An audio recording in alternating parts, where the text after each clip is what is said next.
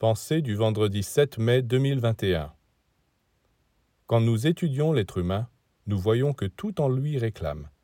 L'estomac réclame de la nourriture, les oreilles réclament des sons, les yeux réclament la lumière, les couleurs, et la bouche, le nez, tous réclament, et les organes sexuels aussi.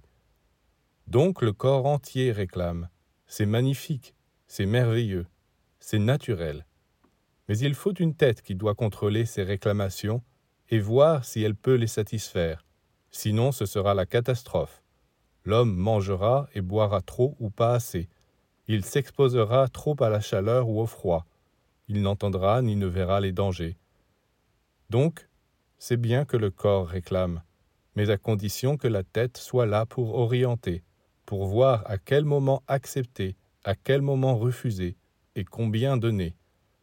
Partout il y a des exigences, des réclamations, mais il faut que la tête soit là, présente, pour pouvoir distribuer à tous d'après les règles divines, dans des proportions divines.